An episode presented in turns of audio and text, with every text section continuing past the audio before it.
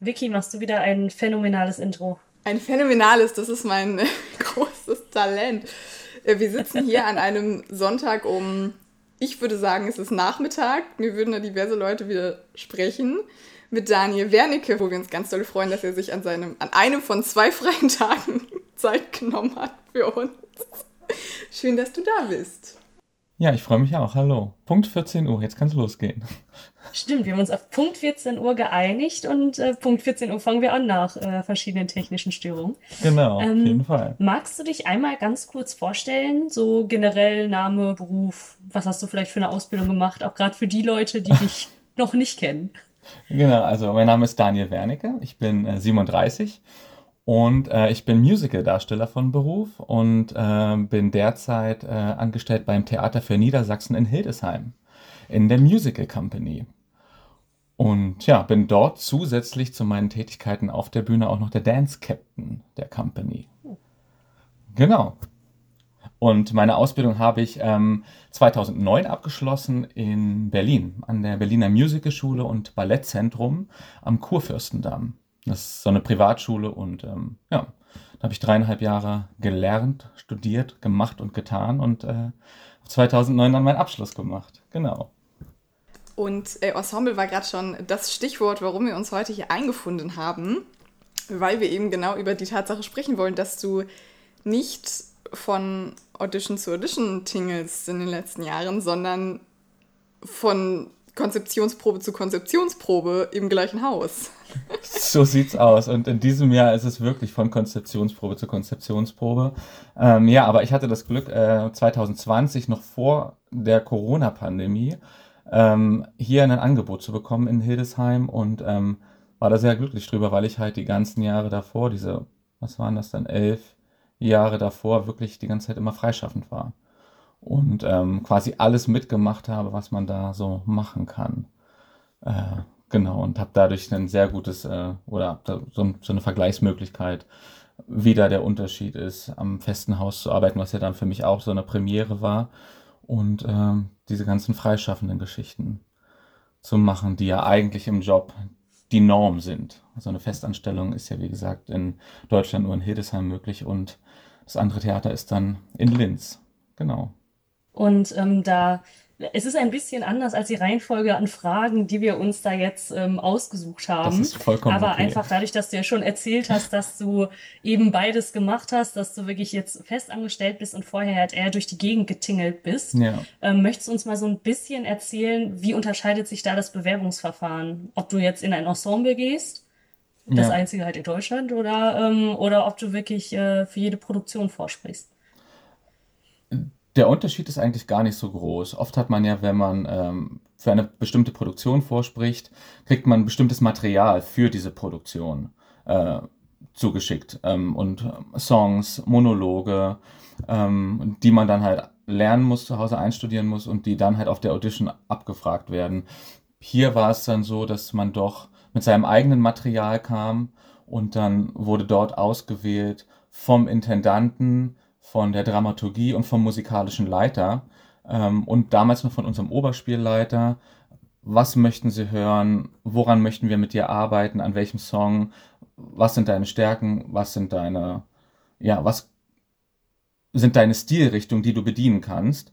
Ähm, weil das ja doch sehr wichtig ist, gerade hier im Ensemble, weil ähm, es geht ja nicht darum, eine bestimmte Produktion zu machen, dass man sagt, okay, man ist jetzt nur für Grease da, macht dann diese Produktion, sondern hier geht es ja um eine gewisse Vielfältigkeit.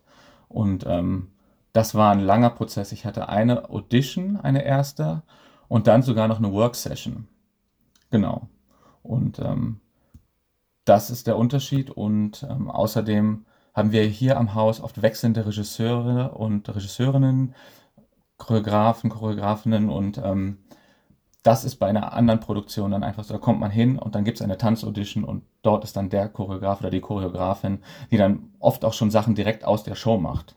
Und ähm, da weiß man halt ganz genau, ich gehe jetzt für diese Produktion hin. Und hier habe ich mich einfach beworben und wusste nicht, was überhaupt gespielt wird in der Spielzeit, wo ich da bin. Also da ging es wirklich nur um die Festanstellung und um dieses Musical-Ensemble. Krass. Ja. Nicht schlecht. Also da, da, hätte ich ehrlich gesagt auch erwartet, dass da wenigstens schon mal so grob feststehen würde, ja, diese Spielzeit machen wir jetzt das und das und das und das. Ja. Wer fühlt sich berufen, wer hat Bock darauf, wer möchte sich bewerben. Aber dass das so gar nicht feststeht vorher, spannend. Also die Kreativen wissen natürlich, was in der Spielzeit ja, kommt, genau. aber wenn man selbst als Bewerber dahin geht, hat man halt keine Ahnung. So. Ich habe es dann wirklich erst erfahren, mit dem Jobangebot äh, habe ich dann erfahren, welche Stücke kommen und wo man mich eventuell besetzen würde. Ich glaube, im ersten Stück bei Toxic Avenger habe ich es dann direkt erfahren, womit sie mich besetzen wollen würden. Aber die anderen Stücke, die dann in der Spielzeit noch kamen, also die dann wegen Corona alle nicht kamen, ähm, das habe ich gar nicht erfahren. Wir proben ja zum Beispiel jetzt gerade Sophies Welt, die, das hätte damals auch 2020 eigentlich kommen sollen. Und ähm, ja, das haben wir jetzt. Spielzeit 22, 23, total verrückt. Hat alles nochmal ein bisschen durcheinander geschmissen, total, Corona ja. tatsächlich. Genau. Aber ich glaube, das muss man gerade euch am Theater am wenigsten erzählen. aber da hatte, genau, aber ja. da, hat, da hatte ich ja dann noch Glück mit meiner Festanstellung, dass ich durchweg versichert war und zum Beispiel trotzdem ja ein Gehalt bekommen habe. Ich durfte zwar auch nicht arbeiten, aber man musste sich halt nicht um diese Sachen Gedanken machen. Wie ich das zum Beispiel bei meinem Mann war das so, der ist nach wie vor noch selbstständig und er freischaffend. Und da hat man das dann halt am eigenen Leibe dann quasi mitbekommen, wie diese ganze Corona-Pandemie äh, sich auf den Job ausgewirkt hat. Aber das ist ja nicht das Thema heute. du hast es jetzt gerade schon angesprochen, Haus und mehrere Produktionen und so weiter. Für alle, die nicht wissen, wie an einem ein- oder auch Mehrspartenhaus gearbeitet wird, wie sieht ja. eine Spielzeit aus für dich und wie sieht auch ein normaler Probenprozess, ein Arbeitsalltag aus? Stichwort geteilte Proben und eine tolle Sache. Genau, auf jeden Fall. Ja, interessantes Thema. Ähm, diese Spielzeit ist in der Tat wahnsinnig anstrengend. Wir haben in der Company mit Wiederaufnahmen insgesamt acht Produktionen. Also davon bin ich in sechs Produktionen beteiligt. Ähm, eine Produktion ist ein Ein-Personen-Stück, da bin ich nicht mit drin und American Idiot wird wieder aufgenommen. Aber ansonsten haben wir sechs Neuproduktionen und davon bin ich in fünf beteiligt. Also das heißt, dieser Probenprozess dauert ja in der Regel immer sechs, sieben Wochen, der fixe Probenprozess und das dann mal, ja, mal fünf. Dann sind das 30 Wochen allein, die man nur probt. Das sind, was sind das runtergerechnet? Sieben Monate, acht Monate, irgendwie sowas. Also es ist mehr als ein halbes Jahr und es ist, ja, das ist der Stand, den man am Anfang der Spielzeit bekommt. Ihr macht das alles und da ist zum Beispiel noch nicht mit einberechnet die Vorproben für die nächste Spielzeit, die auch noch in dieser Spielzeit stattfinden. Also wir diese Spielzeit proben wir wirklich von August bis ähm, Anfang Juli wirklich durch. Wir haben da wirklich kaum Pause. Also das ist. Ich bin gespannt, wie. Äh, und wir haben erst Oktober, Ende Oktober. Also genau. Ähm, ja, und ähm, dann geht's los. Wir hatten Vorproben für Knockin' on Heaven's Door. Das war ja unsere Spielzeiteröffnung, diese Spielzeit. Hatten wir schon Vorproben in der letzten äh, Spielzeit. Und es geht dann meistens wirklich los, ähm, bevor die szenischen Proben starten. Dieser sechs Wochen Probenprozess geht es bei uns meistens los, dass wir schon musikalische Vorproben haben. Und ähm, genau, mit uns einzeln mit dem musikalischen Leiter treffen, äh, die Songs durchgehen, was, wer singt wo was, dass wir eine musikalische Einteilung vornehmen.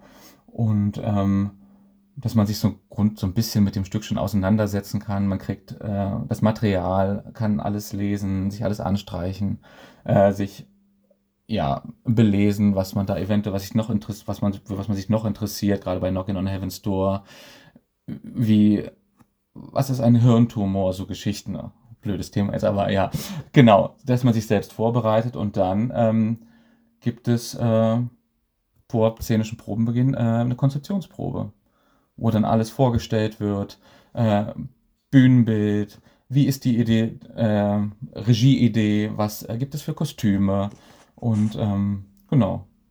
Und dann geht's los. Sechs Wochen ist meistens nicht genug, weil wir meistens parallel ja auch noch spielen dazu. Und äh, ja, da sind wir gerade in Probenphase 3 schon, weil wir hatten American Idiot, ja eine Umbesetzung, äh, haben da geprobt, dann Knockin' on Heaven's Door und jetzt Sophies Welt proben wir gerade. Und da sind noch drei Wochen, glaube ich. Knapp. ja. Ähm, nicht schlecht auf jeden Fall, dass man da den Überblick behält, auch gerade ähm, ja. was mich da, was, was das angeht, auch einfach interessiert. Ist das für dich so, okay, ich bin jetzt in der Probe, automatisch habe ich alle anderen Produktionen ausgeblendet. Ich habe da nicht auf einmal, dass meine eine Rolle aus der Produktion plötzlich ja. reinschießt im Moment, wie ist das denn nochmal? Oder kannst du dich da wirklich komplett abschließen und sagen, das ist jetzt gerade die Produktion und auf die konzentriere ich mich gerade? Also das geht zum Glück ganz gut bei mir. Also ich kann wirklich, wenn ich in den Proben bin, dann muss ich nicht an andere Produktionen oder an andere Sachen denken, sondern ich kann mich da voll drauf konzentrieren.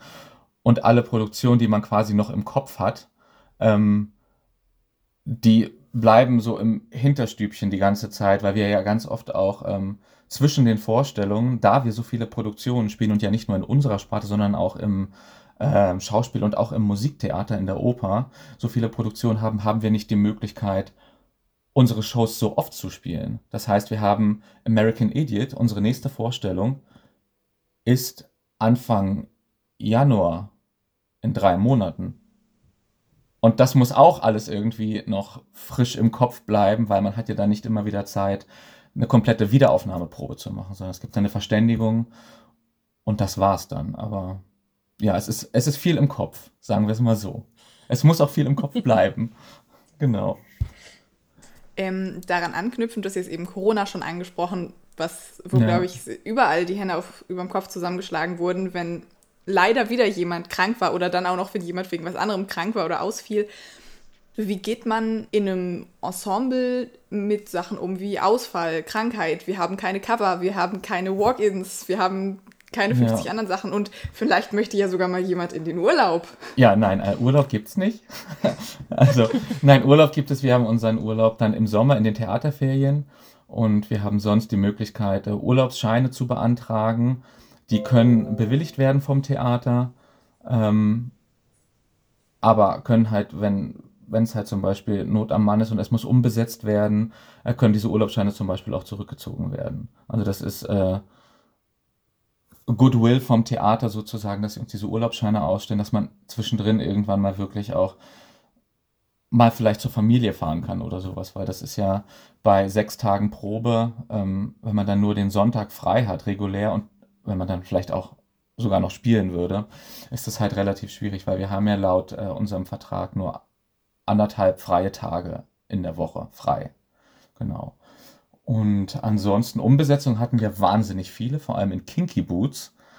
Und ähm, ich als Dance Captain stehe dann quasi sozusagen an vorderster Reihe, äh, an vorderster Front und ähm, die Ansage vom Theater ist, wir versuchen alles zu spielen.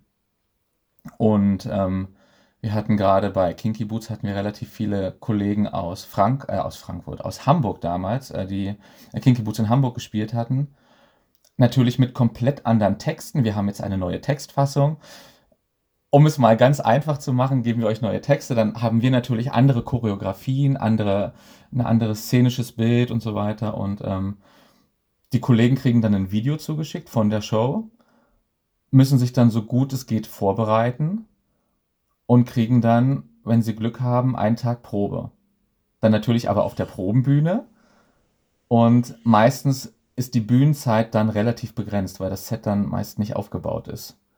Sondern weil irgendwelche anderen Proben auf der Bühne stattfinden. Wir haben ja halt nur diese eine Bühne, auf der äh, drei Sparten äh, den ganzen Tag zugange sind. Und da ist halt die Bühnenzeit ist halt wirklich so, sagt man bei uns, ist so die kostbarste Zeit da werden meist auch keine Urlaubsscheine oder kein Urlaub gewährt und ähm, genau. Und ja, wir hatten ziemlich viele Umbesetzungen, aber wir haben fast so gut es geht irgendwie immer gespielt. Und wenn wir die Vorstellung zum Beispiel Kinky Boots nicht halten konnten, äh, wurde spontan mal gesagt, dann machen wir eine Musical-Gala. Sowas gab es dann auch, aber wie gesagt, das Ziel vom Theater ist quasi immer zu spielen, weil die Leute nach Hause zu schicken, ist natürlich doof fürs Image und auch natürlich ein finanzieller Verlust meistens. Und ähm, ja, und gerade nach dieser Corona, jetzt bin ich schon wieder da, nach dieser Corona-Zeit zu sagen, nein, das findet nicht statt, ist natürlich auch doof, weil die Leute kommen wieder ins Theater, das ist zum Glück so zu beobachten. Also wir haben relativ gut gefülltes Haus und ähm, die Leute sind auch daran interessiert, wieder äh, zu uns ins Theater zu kommen. Genau, was total schön ist. Das ähm, natürlich ist, impliziert das ja wahrscheinlich auch relativ viel Druck, wenn man einfach weiß, erstmal, ich habe extrem viele Produktionen, es kann passieren, dass jemand ausfällt. Ja. Gerade du als Dance Captain, ich muss da jetzt einspringen. Siehst du in diesem Ensemblebetrieb in der Hinsicht mehr Druck oder sagst du im freien Betrieb beziehungsweise in so Einzelproduktionen ist es mehr Druck, weil du regelmäßiger zu Auditions musst? Wie siehst du das? Ich sehe das. Ähm, ich bin natürlich, ich bin sehr froh, dass ich keine Auditions mehr machen muss. Gerade jetzt. Also ich bin ja, ich habe in der nächsten Spielzeit auch noch hier und ich kenne diesen ganzen Stress. Ich weiß, wie anstrengend das ist. Dieses, dass man nur in der Bahn sitzt, nur zu Auditions muss, sich immer wieder neu beweisen muss und das vermisse ich überhaupt gar nicht. Also da bin ich sehr froh, dass ich hier bin und ähm, nicht für, wir hatten letztes Jahr hatten wir ein kleines internes, hausinternes Vorsingen für eine konzertante Operette, die aufgenommen werden sollte. Da gab es so ein kleines Vorsingen, aber ansonsten ist man da hier vollkommen befreit von. Man ist auch befreit von diesem durch ganz Deutschland oder durch Europa fahren für Vorsprechen oder für Vorsingen. Und ähm, diesen Druck vermisse ich überhaupt gar nicht, weil ich weiß genau, wie das ist und gerade dann auch mit meinem Mann, wenn man dann zu gleichen Auditions fährt, dann vielleicht auch noch den Druck hat, sind wir jetzt zusammen in einer Produktion, können wir zusammenarbeiten und ähm, ist das, ähm, ja, also wie gesagt, ich vermisse es auf gar keinen Fall. Andererseits ist es bei uns im Ensemble natürlich so, wir sind insgesamt zehn Leute im Ensemble, wir sind ähm, vier Frauen, sechs Männer und bei uns hat quasi, wenn wir eine Show machen, hat quasi jeder eine Rolle. Es gibt quasi nicht dieses, diese Einteilung in, das sind die Hauptrollen, die Leads und das ist das reine Ensemble, zum Beispiel Tanzensemble oder sowas. Das gibt es halt bei uns nicht. Bei uns hat quasi jeder in jeder Show immer eine Rolle. Das heißt, man kann nicht auch ein, einfach sagen, jetzt springt einer mal als Cover vom Ensemble als Cover Hauptrolle ein. Funktioniert halt bei uns nicht, weil bei uns ist das so getaktet. Ich meine, wir haben auch Kinky Boots mit elf Leuten gespielt. Das war, wenn da einer krank war, musste das irgendwie kompensiert werden und ähm, da mussten meistens Gäste geholt werden. Das kann halt leider nicht bei uns aus dem Ensemble besetzt werden. Und das ist natürlich ein ganz anderer Stress. Die Vorstellung soll gehalten werden. Und dann wird erstmal überlegt, kann man das irgendwie im Ensemble hindrehen? Kann man da eventuell Rollen zusammenfassen? Kann man das streichen? Ähm, was meist nicht möglich ist weil es einfach, weil wir so knapp besetzt sind, nur mit zehn Leuten. Und dann werden halt äh, dann Kollegen von außen geholt, Einspringer, die das entweder komplett neu lernen innerhalb kürzester Zeit oder äh, es eventuell schon irgendwo gespielt haben an anderen Häusern. Dass da die Leute das halt schon mal gemacht haben, dass sie nicht von, von 0 auf 100 alles neu lernen müssen. Was auch wieder schwierig ist, weil wir einfach ganz viele Stücke spielen, die irgendwie noch nie gespielt wurden. äh, zum Beispiel The Toxic Avenger. Wenn da gab's, wenn da gab's keinen Einspringer, weil es wurde noch nicht gespielt in Deutschland. Und das haben Von wir außen halt finde ich das ganz toll, dass ihr das macht am Haus. ja, ja, natürlich, auf jeden Fall. Natürlich, also so muss es ja auch sein. Man will ja natürlich auch spielen, gerade weil wir eigentlich auch gar nicht so viel spielen. Also ich stehe, ich bin, ich mache diesen Job ja nicht, um zu proben, sondern äh, ich mache das ja, weil ich halt wahnsinnig gerne auf der Bühne stehe. Und ähm, das ist auch so ein Unterschied zum freien, ähm, äh, zum freien Theaterbetrieb, äh, wenn man selbstständig ist. Man spielt wesentlich mehr im Vergleich zur Festanstellung hier bei uns. Also das ist wirklich, da probt man ja im freien, im freien Markt, probt man quasi für eine Produktion und dann spielt man das ja auch eine Weile, äh, auch am Stück. Und bis man hier bei uns ähm, ja, mal viel gespielt hat, ist irgendwie schon das fünfte Stück rum und man denkt, ach, jetzt habe ich dann mal so 30 Vorstellungen gespielt oder sowas. Das ist halt schon, das ist verrückt. Also das ähm, hatte ich auch so ein bisschen unterschätzt, als ich die Anstellung angenommen habe hier, dass man eigentlich nur probt. Mir war das theoretisch, war mir das klar, dass das ja klar, wenn man halt fünf Produktionen in einer Spielzeit macht mit sechs Jahren, dann probt man halt hauptsächlich. Aber dass man dann relativ wenig spielt, das war mir so nicht bewusst. Das ist mir jetzt erst in den, im letzten Jahr erst so klar geworden. Genau. Ich finde es so lustig, dass du sagst, ähm, oder dass du The Toxic Avenger angesprochen hast, weil das habe ich tatsächlich gesehen. Ich habe es gesehen auf eurer Instagram-Seite, dass ihr das ja. gesehen habt. und ich, ich war sehr, ich, also es hat mich sehr abgeholt und dann ähm, beim Applaus hat meine Begleitung, oder nach dem Applaus hat meine Begleitung gesagt, ich habe mich am Anfang gefragt, wo der Rest ist. Ja. Aber ihr wart hier, glaube ich, nur, ihr wart hier zu fünft und. Wir waren fünf, genau. Zwei von euch, unter anderem auch du, haben ja, ich weiß gar nicht, wie viele Rollen ihr hattet, aber ihr hattet ja mehrere. Und dann war so die Frage, wo ist, wann kommt der Rest? Wann verbeugt sich der Rest? Und ich habe gesagt, ich glaube, es gab keinen Rest. Ich glaube, das war's. Das, das, ja, das war's. Ich weiß gar nicht, wie viele Rollen wir hatten. Ich hatte, glaube ich, äh, ich müsste jetzt überlegen, aber Toxic Avenger habe ich zum Beispiel jetzt schon, das ist schon nicht mehr in meinem Repertoire. Das ist schon rausgestoßen aus dem Kopf. Ähm, aber ich hatte zehn Rollen mindestens. Und ähm, ja, genau. Das war crazy. Ähm, anschließend auch nochmal an diese, oder das, was du eben schon angesprochen hattest, wie ist das, weil man eben ja viel probt und eben nicht so viel spielt, wie, was für Möglichkeiten bietet das für einen selbst in der kreativen Arbeit? Und irgendwann kennt man ja nun auch seine Pappenheimer, wenn man mit Leuten jetzt vielleicht die zweite Spielzeit im ja. Gefühl 15. Stück ist, dann kennt man sich ja auch anders. Ist das eine andere Arbeit, als wenn man jeden Abend zwar miteinander spielt, aber einfach, also klar, ein Stück entwickelt sich auch, aber ja. ein gespieltes Stück entwickelt sich ja, glaube ich, anders, als wenn du einfach immer wieder probst. Genau. Ähm, um das nochmal kurz aufzugreifen, ähm, genau diese Stückentwicklung, dass wir einfach das Stück spielen und das Stück spielt sich ein, das haben wir bei uns relativ wenig. Und ähm, darum ist diese Zeit, wenn wir dann mal spielen, ist dann so kostbar, dass man auf der Bühne stehen kann fürs Publikum. Ähm, und ähm, wie war die Frage? äh, bietet das Möglichkeiten so für die eigene kreative Arbeit und für die Arbeit mit Kolleginnen? Ist das irgendwie anders, wenn man jetzt schon 15 Probenzeiten hintereinander miteinander gearbeitet hat? Ähm, und immer wieder anders. Ja, auf jeden Fall. Also man kennt sich ja dann auch innerhalb des Ensembles und man weiß, wo sind Stärken, wo sind Schwächen, wie tickt derjenige. Das ist im Probenprozess, dann ist das wirklich auch einfacher, aber auch teilweise interessant, weil wir ja so viele unterschiedliche Stücke spielen, auch von der Thematik her.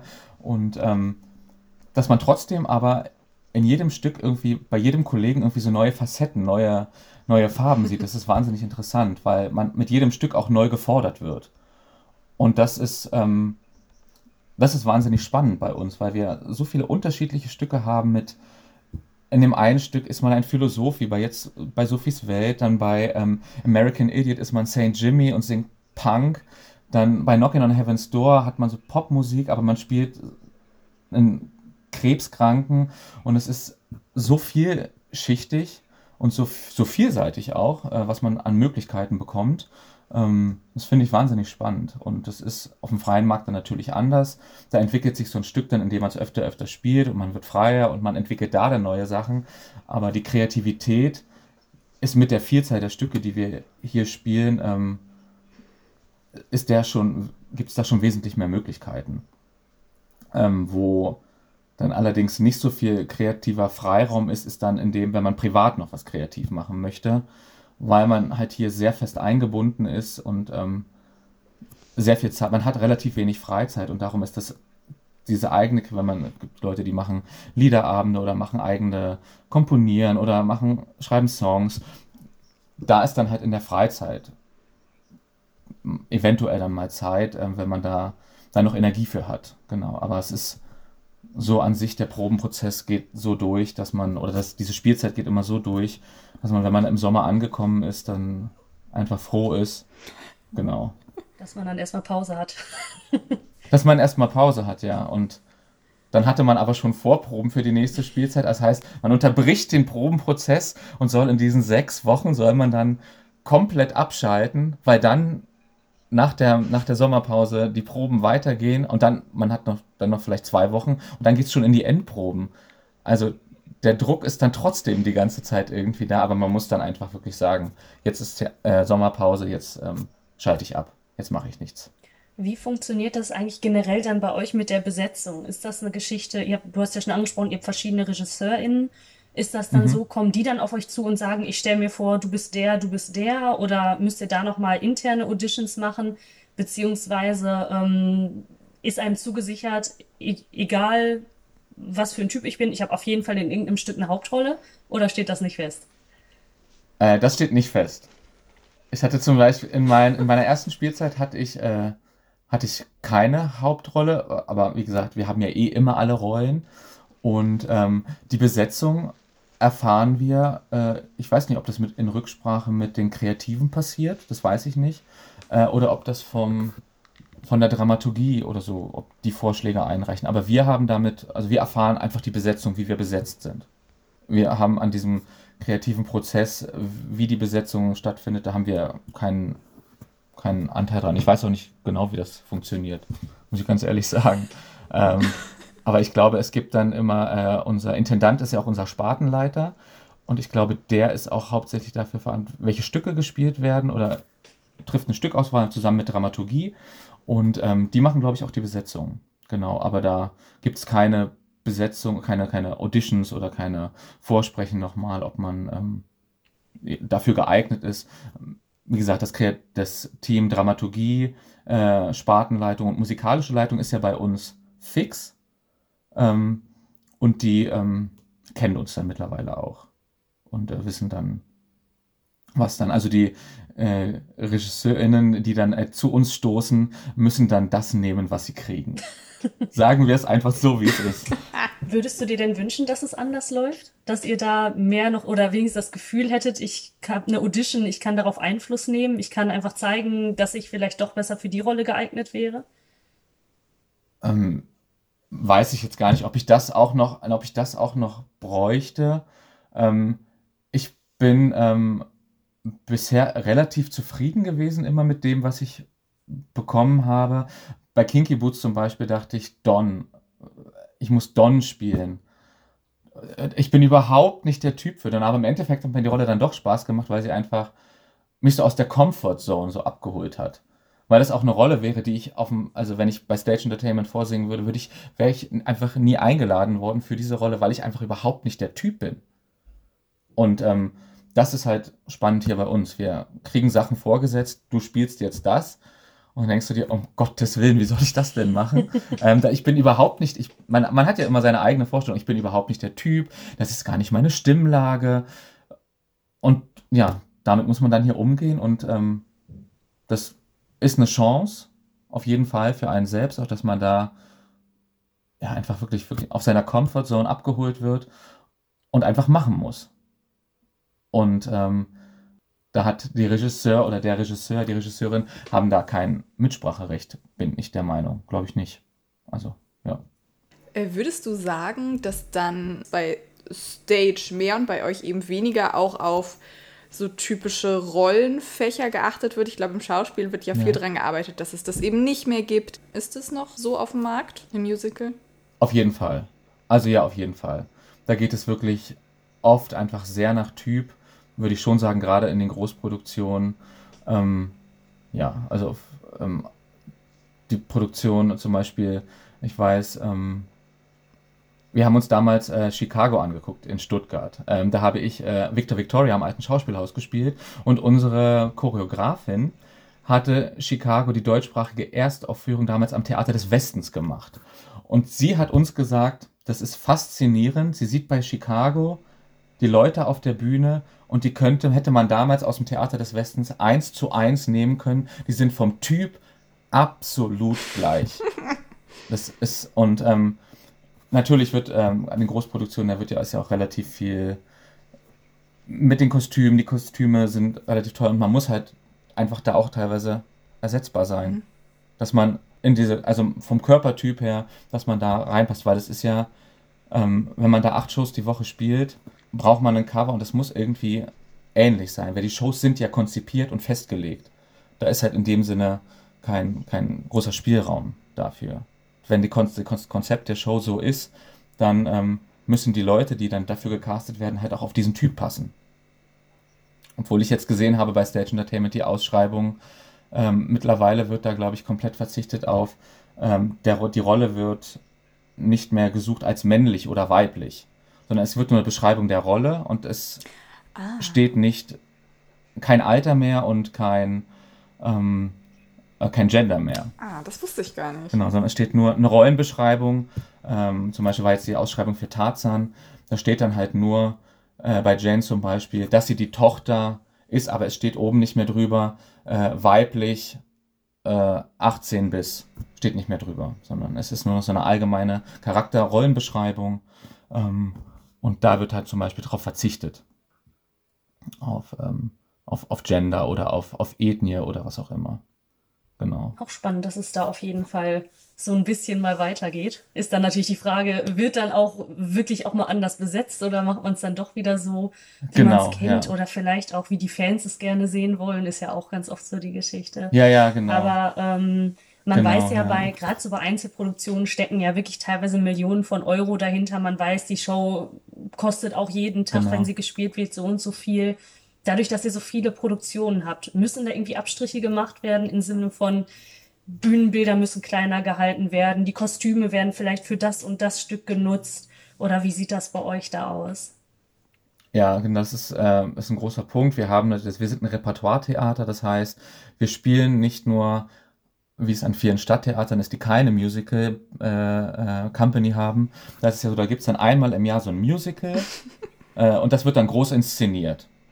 Und das ist halt bei uns nicht so, weil wir spielen ja en Repertoire, das heißt ein Stück nach dem anderen und da kann man nicht in jedes Stück so viel Geld stecken wie in eine große Musical-Produktion.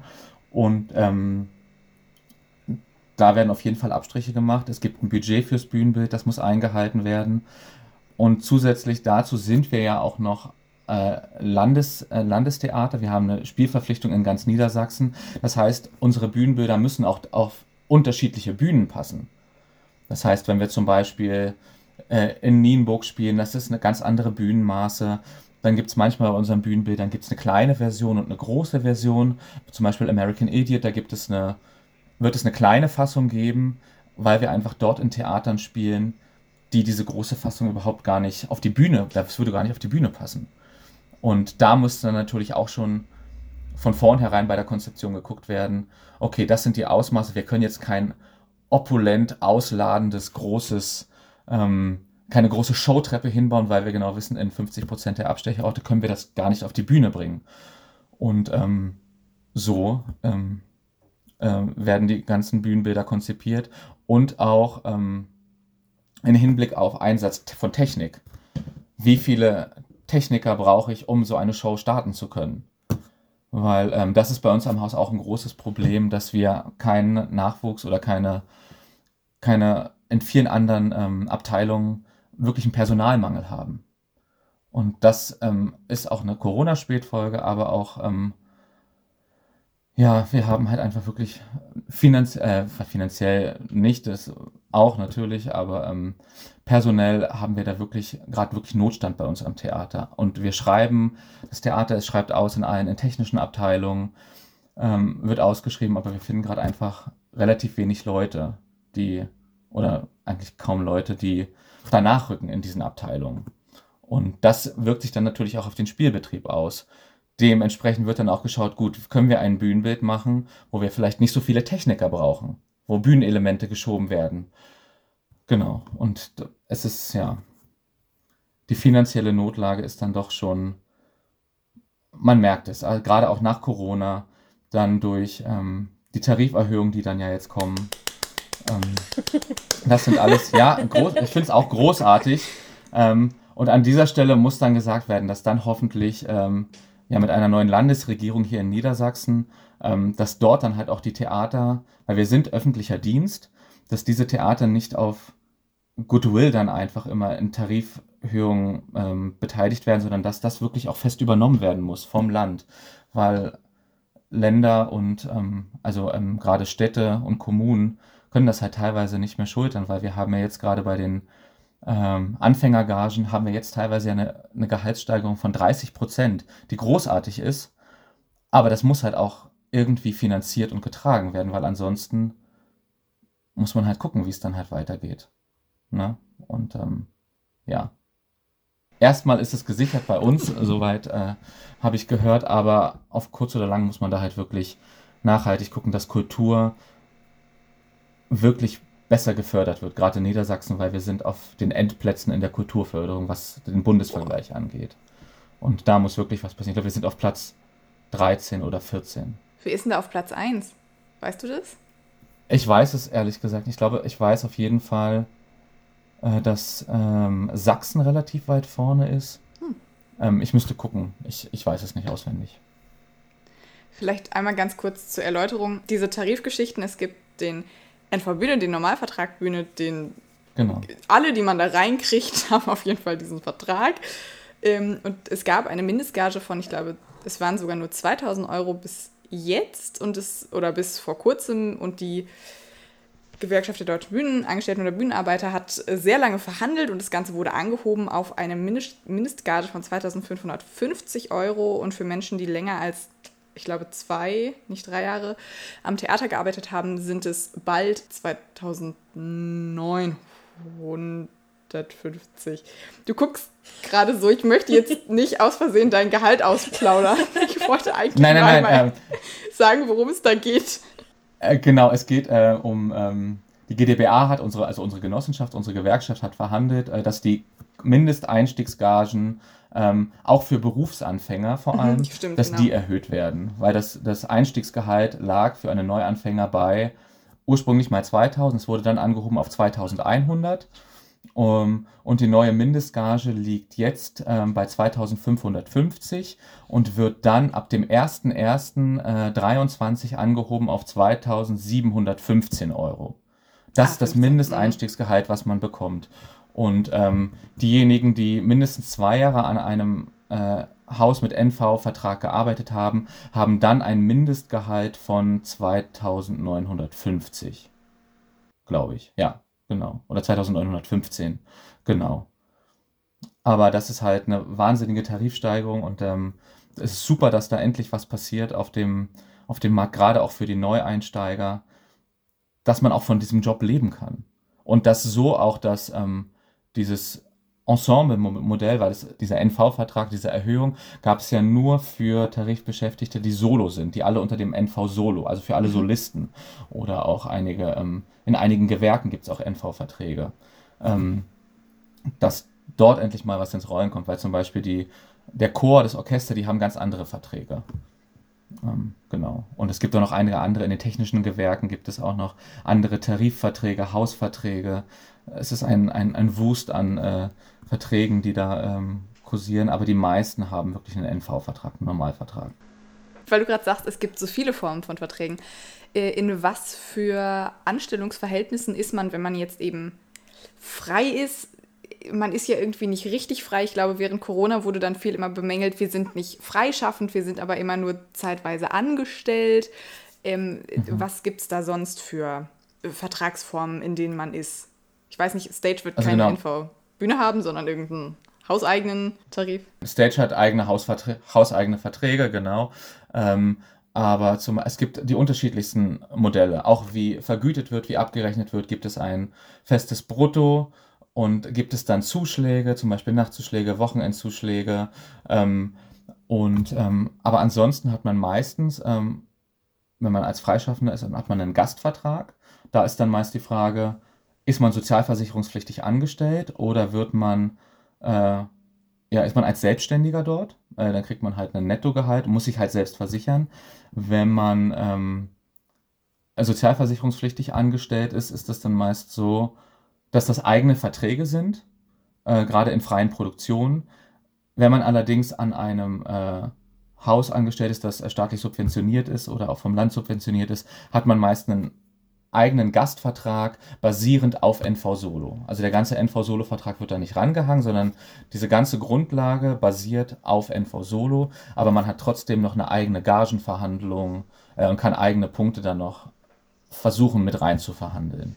Das ist so das Standardmodell. Dann gibt es die Möglichkeit auch noch ähm, Teilzeitspielverträge zu bekommen, wie das mein Mann zum Beispiel nächstes, äh, nächstes Jahr in Erfurt hat dass man da über einen gesicherten Zeitraum fest angestellt ist, ein fixes Gehalt bekommt und als Selbstständiger nicht davon abhängig ist, dass wirklich auch Vorstellungen gespielt werden. Das ist ja, man hat als Selbstständiger ein solchen Druck, auch wirklich Vorstellungen spielen zu müssen, weil man auch teilweise dann nur bezahlt wird. Wenn dann Vorstellungen abgesagt werden aufgrund von Krankheit, hat man teilweise Gehaltseinbußen und ähm, diese Teilzeitspielverträge, die an einigen Theatern angeboten werden, wenn das Theater das macht, wenn es über diesen Zeitraum und auch die, die Gage das hergibt, ähm, dass man wirklich dann komplett über fünf Monate, drei, vier Monate angestellt wird, ohne Angst zu haben, fällt mir jetzt Gehalt weg, weil ich eine Vorstellung nicht spielen kann. Und das wäre zu begrüßen, dass das wirklich einfach mehr Theater machen, dass da wirklich eine garantierte Anzahl an Shows so auch ist, dass man auch auf ein Gehalt kommt, was dem Mindestlohn entsprechend irgendwie nahe kommt. Weil das hat man auf freien, freien Verträgen, wenn man dann wirklich einen Vertrag hat und man spielt drei oder vier Vorstellungen und kommt, ist dann aber den ganzen Monat angestellt, was ja toll ist, dass man den ganzen Monat angestellt ist, aber die Gagen sind dann dementsprechend teilweise lange nicht das, wo man gerne hinkommen möchte, dass man auf den Mindestlohn kommt. Deshalb, also ja. ich hatte eben ein schönes Stichwort. Jetzt sind wir in eine andere Richtung abgedrängt. so ein bisschen. Entschuldigung. Alles gut. Aber Entschuldige, das Stichwort auch weggenommen, weil ich, dafür hat es nämlich auch gepasst. Deshalb, ja, ich war gespannt, ob wir aufs Gleiche kommen oder nicht. Ähm, deshalb springe ich jetzt noch ein bisschen zurück. Und zwar hast du ja auch schon viel davon gesprochen, ähm, dass einfach Neueinsteiger im Beruf zum Beispiel auch andere Verträge kriegen, teilweise vielleicht ein bisschen weniger Geld anfangen etc. Du hast ja wirklich freischaffend angefangen und bist dann ans Ensemble gegangen. Würdest du sagen, das ist zum Beispiel auch gerade für Absolventinnen eine gute Möglichkeit zu sagen, ich gehe jetzt erst ins Ensemble oder sagst du, man sollte erst freischaffend vielleicht sein und dann ins Ensemble gehen? Und ähm, genau, wurde das vielleicht auch in der Ausbildung vorgestellt, von wegen übrigens, eigentlich ist freischaffend, aber ihr könnt auch nach Hildesheim gehen, zum Beispiel.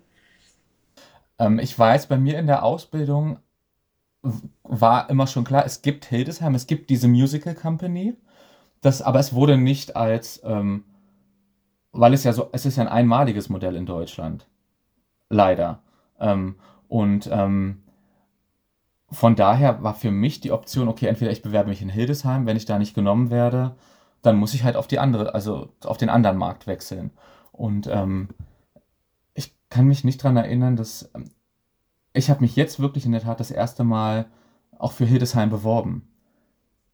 Weil es sonst, ähm, ja, das war 20, 2019, habe ich das erste Mal vorgesprochen, wurde dann genommen.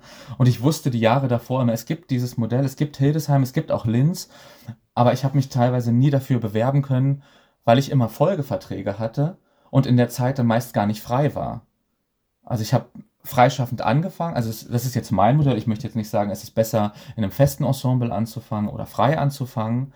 Ähm, dieses feste Ensemble bietet natürlich einen sicheren Raum, um ähm, um, um Rollen zu spielen, um, um Erfahrungen auf der Bühne zu sammeln, um mit diesem Probenrhythmus mit verschiedenen kreativen Menschen zusammenzuarbeiten. Das bietet da natürlich einen sehr gesicherten Raum und jetzt ja zum Glück auch einen finanziell gesicherten Raum, dass man davon auch gut leben kann. Ähm ich hatte die, ich hatte das Modell, dass ich freischaffend angefangen habe und quasi so die volle Härte des Ganzen. Okay, ich muss jetzt, ich bin mit der Ausbildung fertig. Man kommt ja nach dieser Ausbildung oder nach dem Studium, man, man schwebt ja so auf so einer Wolke und denkt, jetzt bin ich fertig, jetzt geht es los. Und dann, ähm, wenn man dann nicht fest angestellt ist, sondern wirklich ähm, dann gucken muss, dann merkt man wirklich, ah, okay, jetzt geht es los. Das heißt nicht, man kriegt Rollen angeboten, sondern man muss zuvor singen. Und wenn man zuvor singen geht, heißt das auch nicht, dass man dort einen Job bekommt sondern das, da muss man vielleicht noch zu einem anderen vorsingen. Und diese, das habe ich alles durch und die, die ersten Jahre waren auch wirklich, ja, immer, also so eine gewisse Panik davor zu haben, was passiert. Ich habe jetzt einen Job, okay, der geht drei Monate, der Vertrag, was mache ich danach?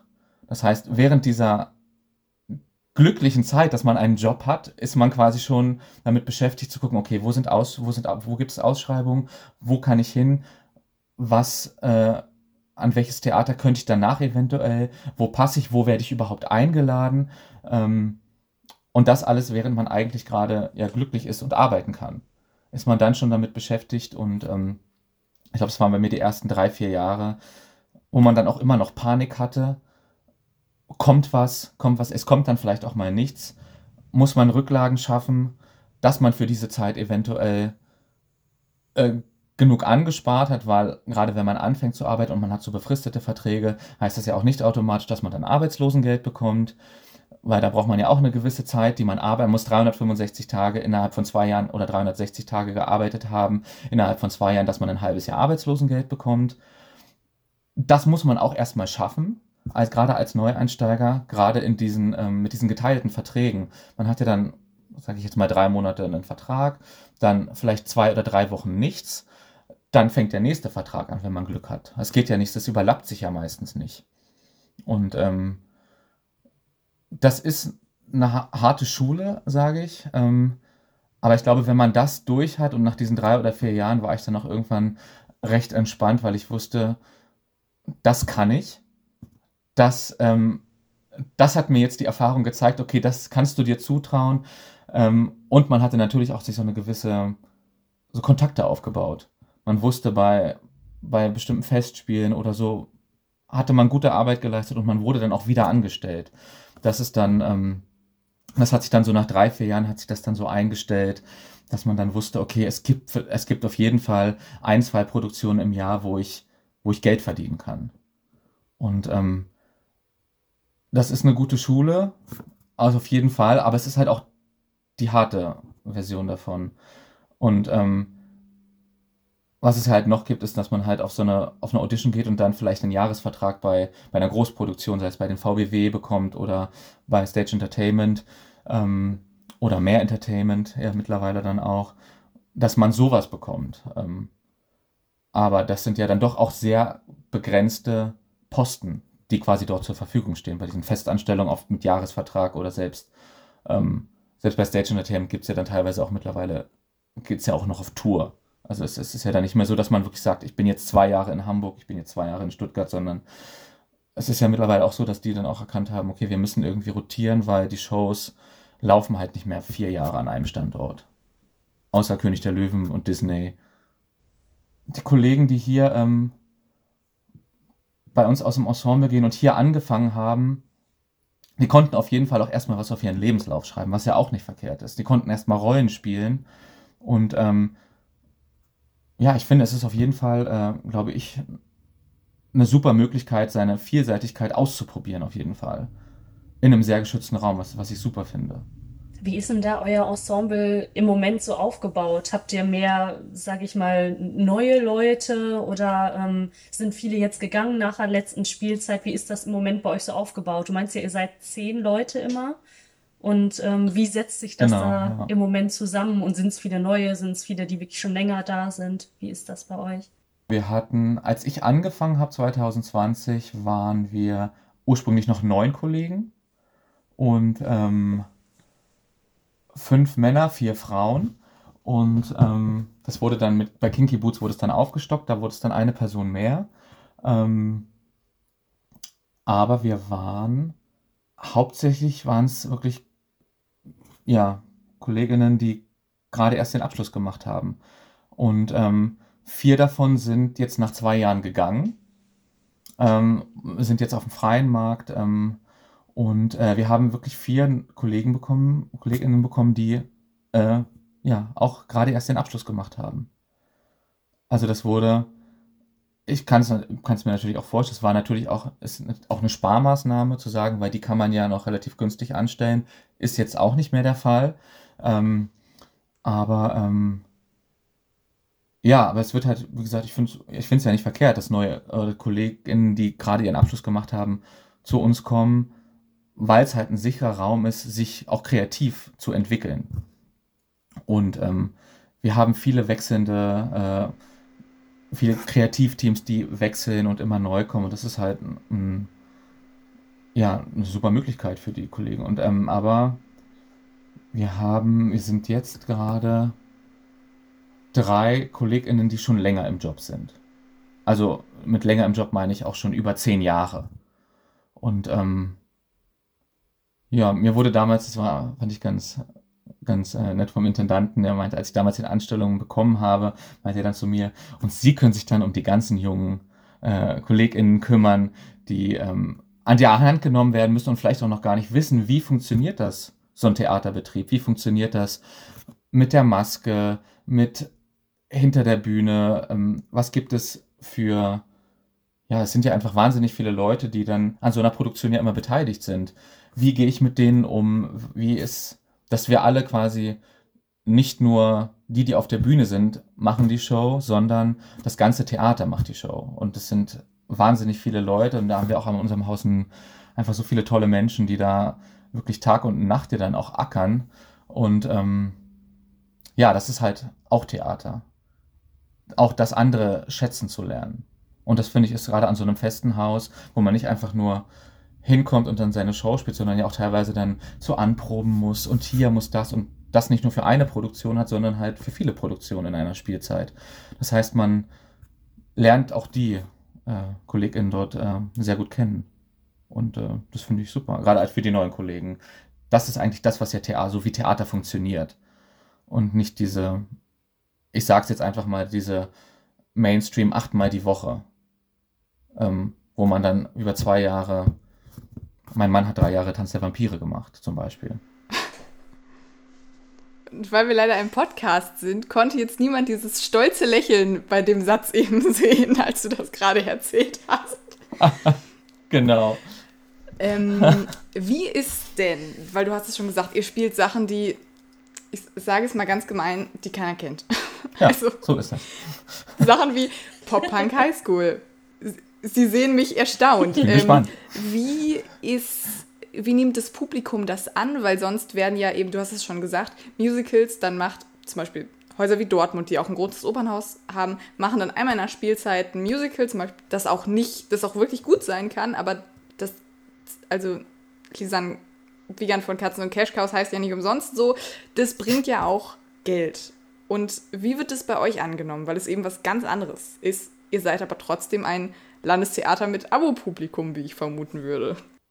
Genau das war ja auch, ähm, mit dem Intendantenwechsel gab es ja auch so eine Art neue Stilausrichtung der Sparte, der Musical-Sparte. Er, ähm, beim Vorsingen hieß es dann, die neue Ausrichtung ist laut und schrill. Und ich meine, wir haben jetzt Stücke wie American Idiot, selbst Toxic Avengers, waren alles moderne, rockige Stücke, ähm, auch mit Kinky Boots wurde äh, ja was anderes. Also es sind nicht diese ganzen klassischen Sachen wie My Fair Lady, West Side Story und so weiter. Das machen wir nicht.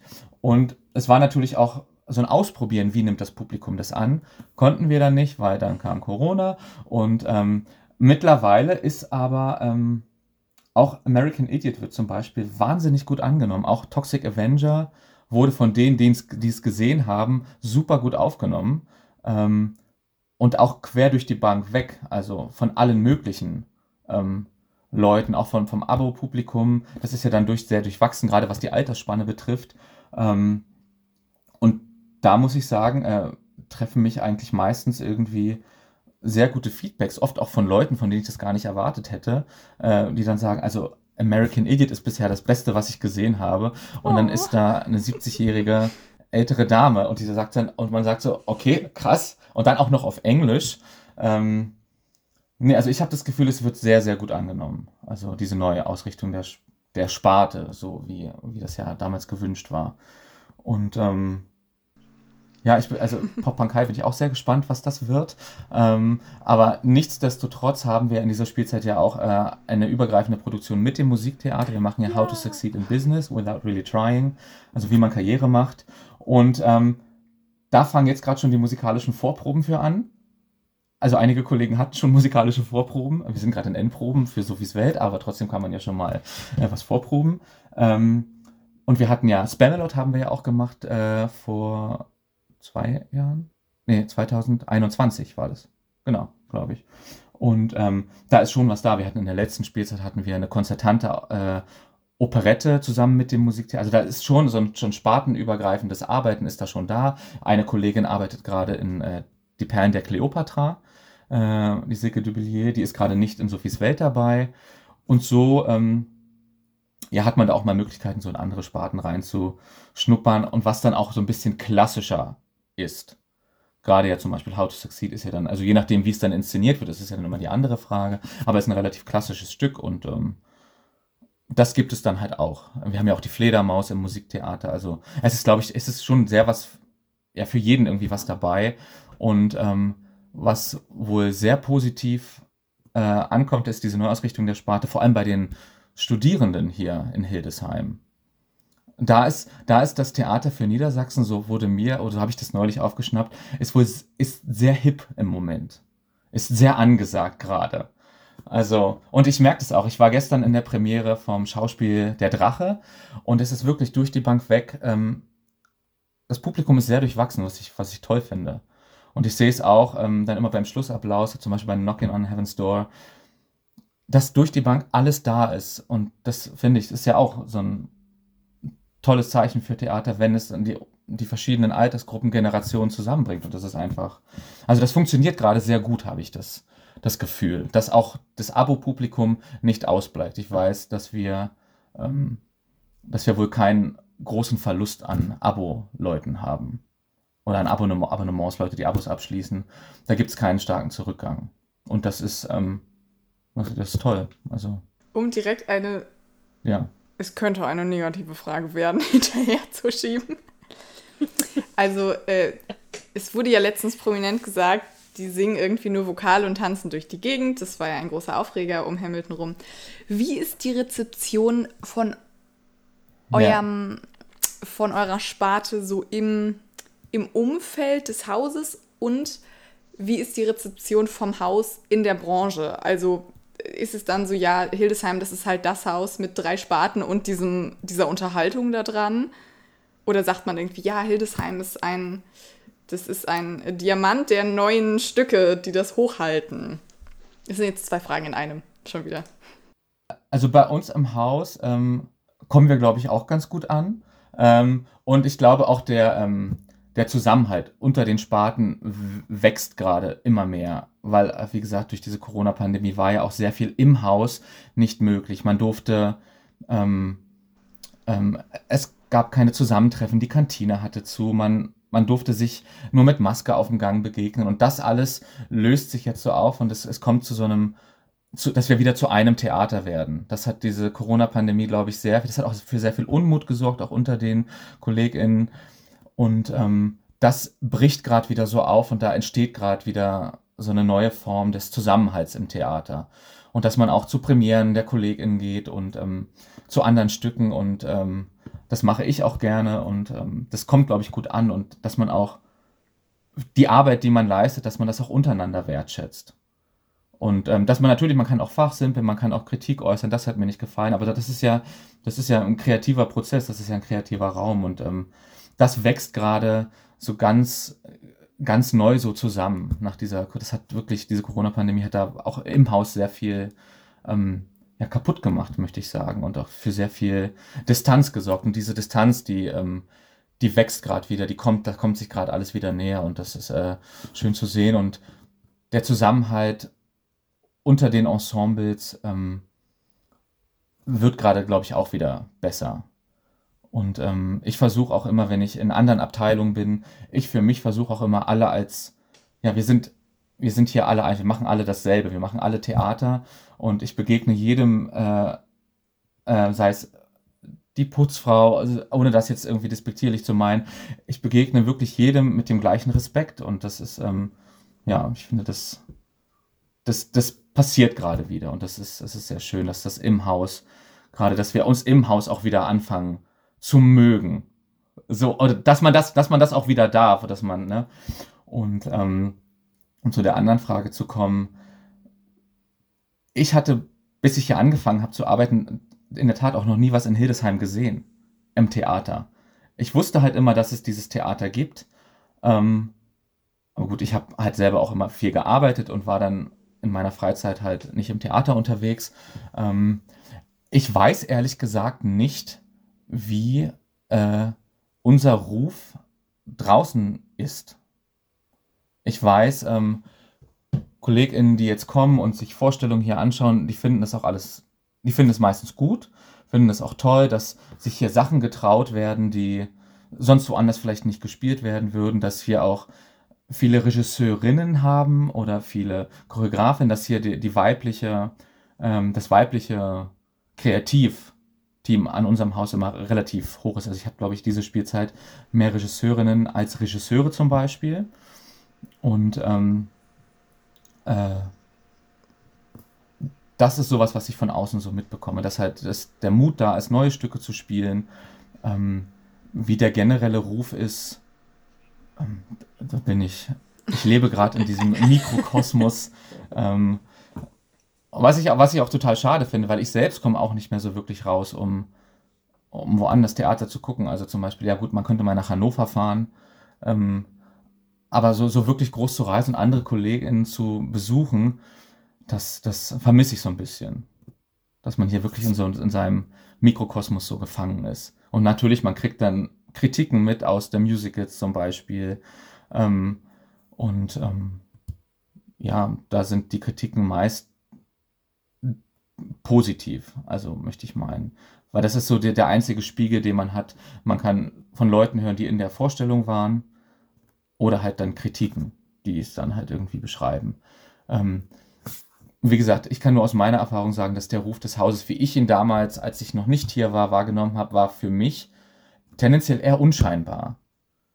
Ich wusste, es gibt dieses Haus, es gibt diese Musical-Sparte, ich mache Musical, aber ich hatte noch nie was gesehen, also auch nicht, wie gearbeitet wird. Ich höre oft, dass es, ähm, dass es schade ist, dass wir nur zehn Leute sind, teilweise aber auch sehr große Produktionen machen.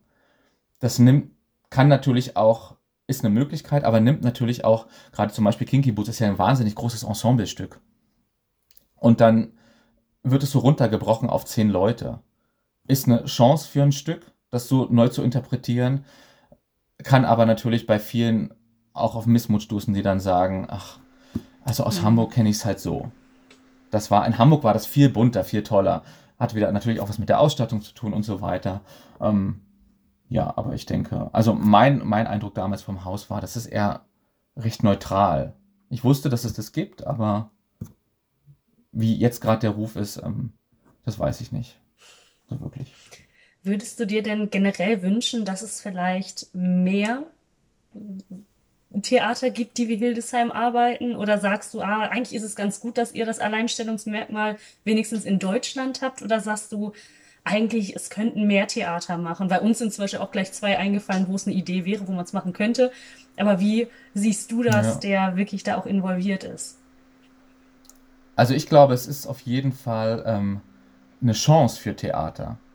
Und es muss ja nicht heißen, dass wir als Sparte nur Musical machen. Wie gesagt, wir haben jetzt einen Kollegen gehabt, der ist in der Operette eingesprungen, die eine Kollegin spielt fest in der Operette. Es kann ja auch ein Spartenübergreifend, kann man ja auch, wir sind ja, nur weil wir Musical machen, heißt es ja nicht, wir können nur Musical.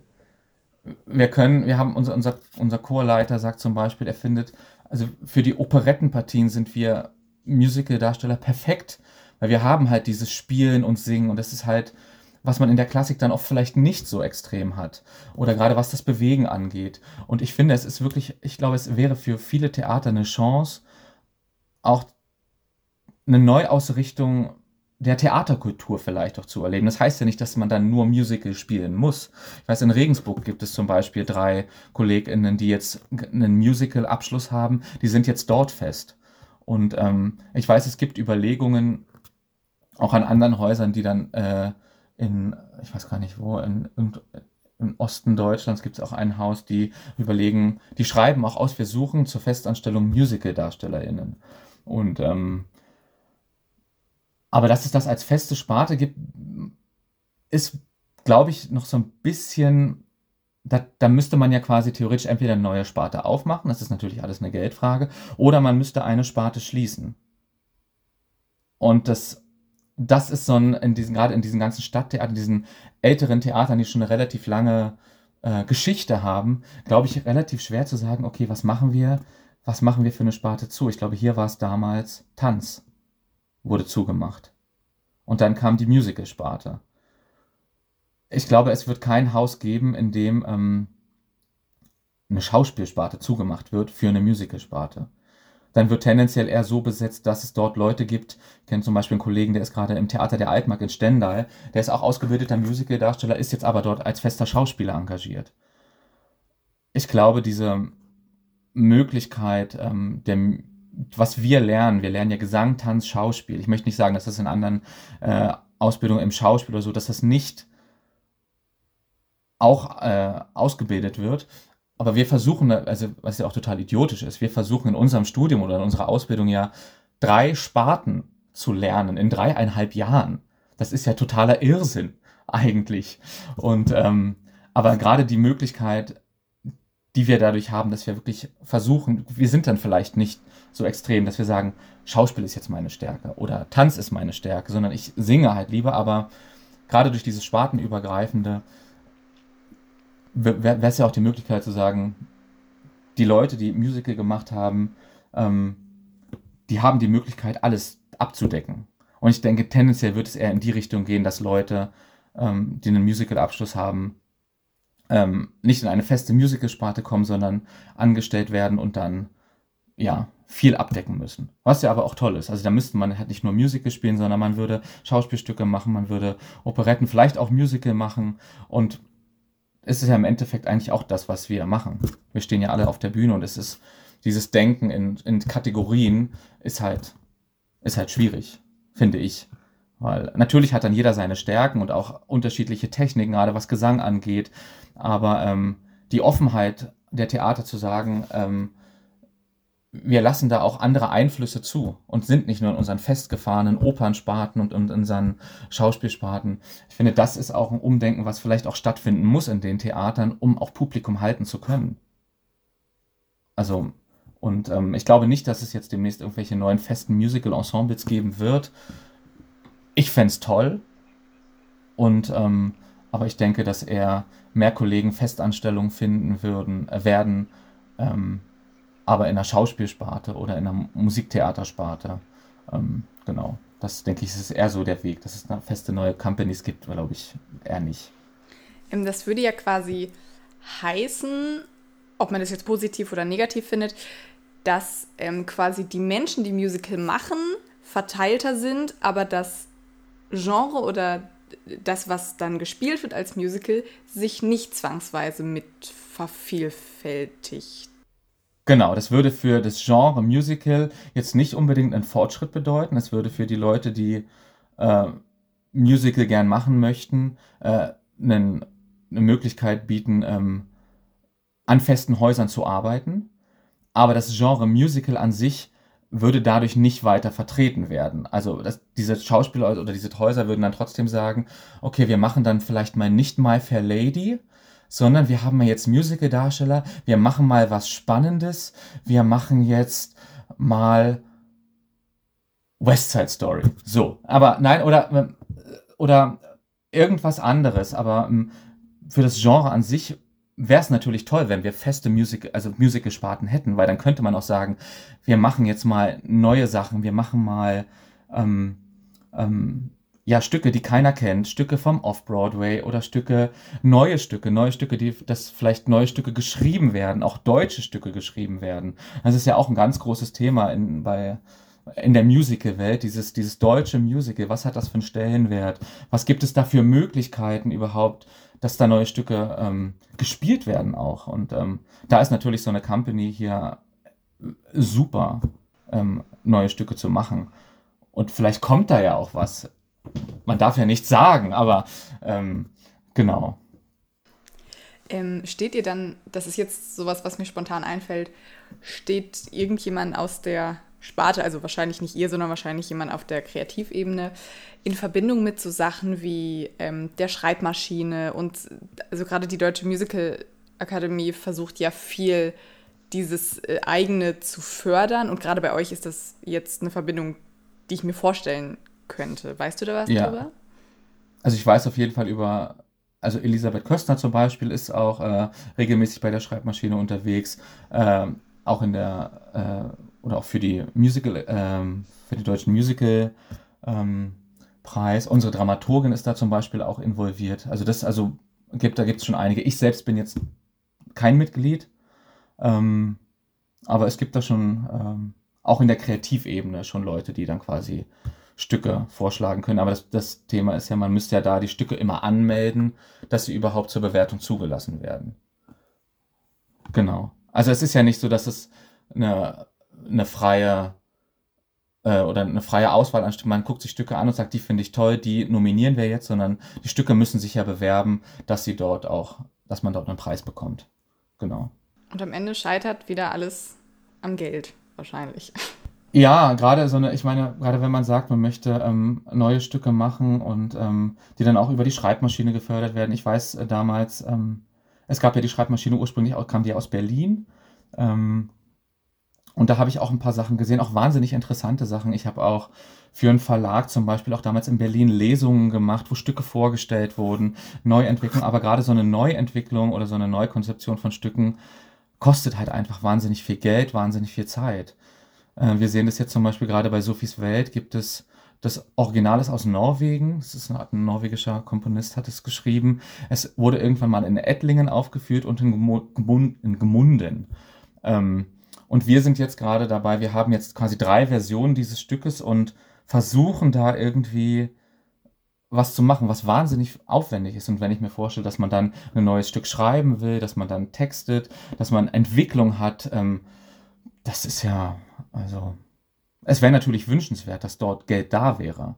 Und da wären wahrscheinlich dann auch, ähm, da wäre es halt natürlich toll, wenn wir so eine Musical-Sparte hätten oder vielleicht auch an anderen Theatern, die dann sagen würden, wir machen jetzt einmal in der Spielzeit, machen wir sowas Neues.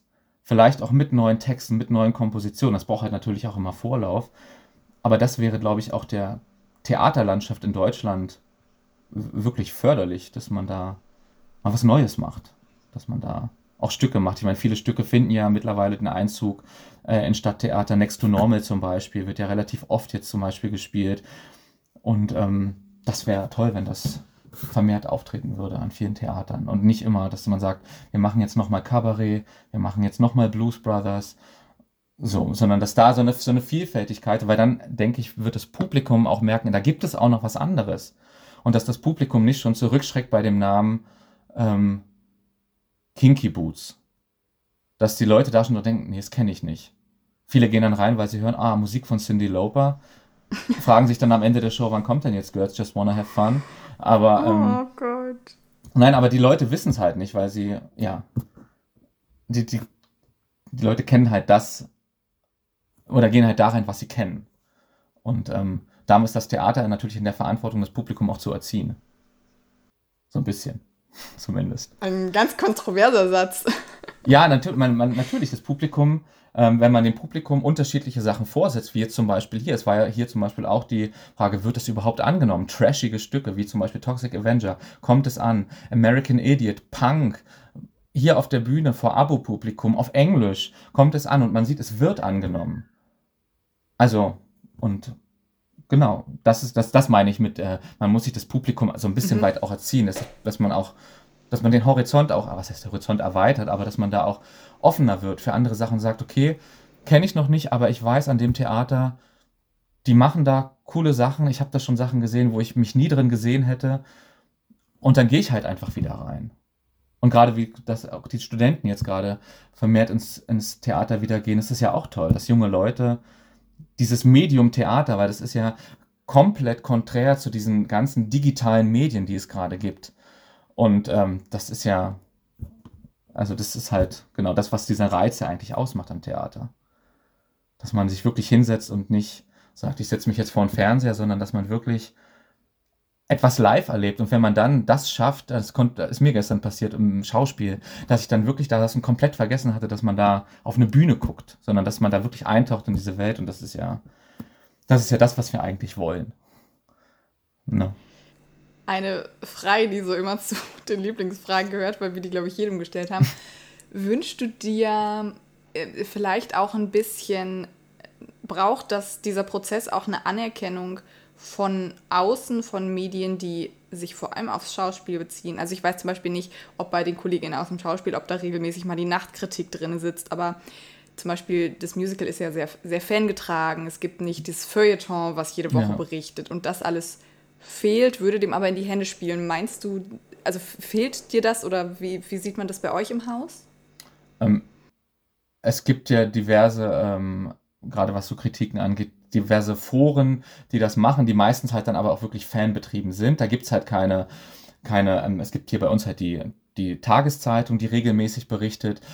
Einige Sachen werden auch noch nach Hannover getragen, dann wird auch da mal was berichtet. Aber so, dass in der freien Presse oder dass auch, wie gesagt, Opernfachzeitschriften oder Schauspiel, das gibt es, das gibt es so nicht. Und ich müsste, wüsste auch nicht, dass die bei uns drin sitzen würden, weil es ist ja nicht deren Bereich. Es ist ja Musical. So, und wenn das natürlich auch, das meine ich halt, wenn diese ganzen Grenzen einfach mal aufgebrochen würden und man würde sagen, das ist alles Theater und wir gucken mal an, was haben vielleicht doch die anderen Sparten zu bieten, ähm, wäre das natürlich, wäre das großartig. Also wenn der Feuilleton mal drin sitzen würde und sagen würde, okay, was höre ich mir da eigentlich an? Und nicht schon von vornherein diese, diese Begegnungsangst zu haben, das ist ja ein Musical. Damit kenne ich mich ja nicht aus sondern es ist ja auch Theater. Wir sind ja alle, wir machen ja alle nur Theater. Also. Also ich weiß ja nicht, wie das bei dir aussieht, Vicky, mit Fragen, aber ich fand, das war eigentlich ein sehr schöner Schlusssatz. ja, ich äh, habe eigentlich nur gewartet, ob du den Satz damit anfängst oder ich. Ja. Ihr kennt ja, euch gut. Wir sind zwar so ein bisschen abgedriftet gegen Ende von dieser Ensemble-Geschichte, aber ich fand es einfach ja. mega interessant und auch gerade mit diesem zusammenhängenden Satz einfach wirklich letztendlich ist alles dann doch nur Theater und dass man da vielleicht so ein bisschen über die Grenzen mal hinwegsehen sollte und einfach mehr zusammenarbeiten, dass das ja vielleicht auch oft helfen würde. Das finde ich einfach unfassbar wichtig. Eigentlich ist ja. es das ja grundlegend. Es muss nur noch ankommen. es muss, es muss irgendwann ankommen. Vielleicht in, in den nächsten drei Spielzeiten hier irgendwo. Aber wie gesagt, hier, hier findet so ein bisschen statt. Also, genau. Ja, vielen Dank, dass du da warst. Wir freuen uns. Ich bin. Ja, sehr gerne. Ich freue mich schon, wenn es rauskommt, weil da ja leider immer etwas Zeit zwischen ist, zwischen Aufnehmen. Bis dahin seid ihr ja vielleicht schon äh, durch mit Sophies Welt und mit Pop Punk High School. Ich weiß gerade gar nicht, wann ihr Pop Punk High School angesetzt habt. Vielleicht ist das auch ein bisschen spät. Ich glaube im April oder so. Also das ist noch ganz weit weg. Nee, so lange da vielleicht nicht. Aber ich weiß, ich weiß, dass wir wenn wir mit Sophie rauskommen, haben wir schon musikalische Vorproben für Stella und Pop Punk High. Uh, uh. Das weiß ich schon. Und Karriere natürlich auch. Ähm, aber ja, es äh, hört nicht auf. Dann sagen wir, man gehe nach Hildesheim und gucke sich diese fabelhafte Company an. Auf jeden Fall. Und sage uns dann bitte, wie man es fand. Wir äh, haben oder planen auch wieder hinzupilgern. Äh, deswegen, ich bin sehr gespannt, was noch kommt. Ich bin sehr gespannt auf Stella vor allem. oh. Ich weiß nicht, bist du in Stella drin? Ja, oder? Ich bin in Stella dabei und ich mache in Stella sogar auch Choreografie. Noch ein Grund mehr, sich das uh. dann jetzt anzugucken. das gucken wir dann. Dann, ja, sind wir am Ende genau. und sagen, schön, dass du da warst. Vielen Dank. Ja, ich habe mich auch sehr gefreut. Vielen Dank euch.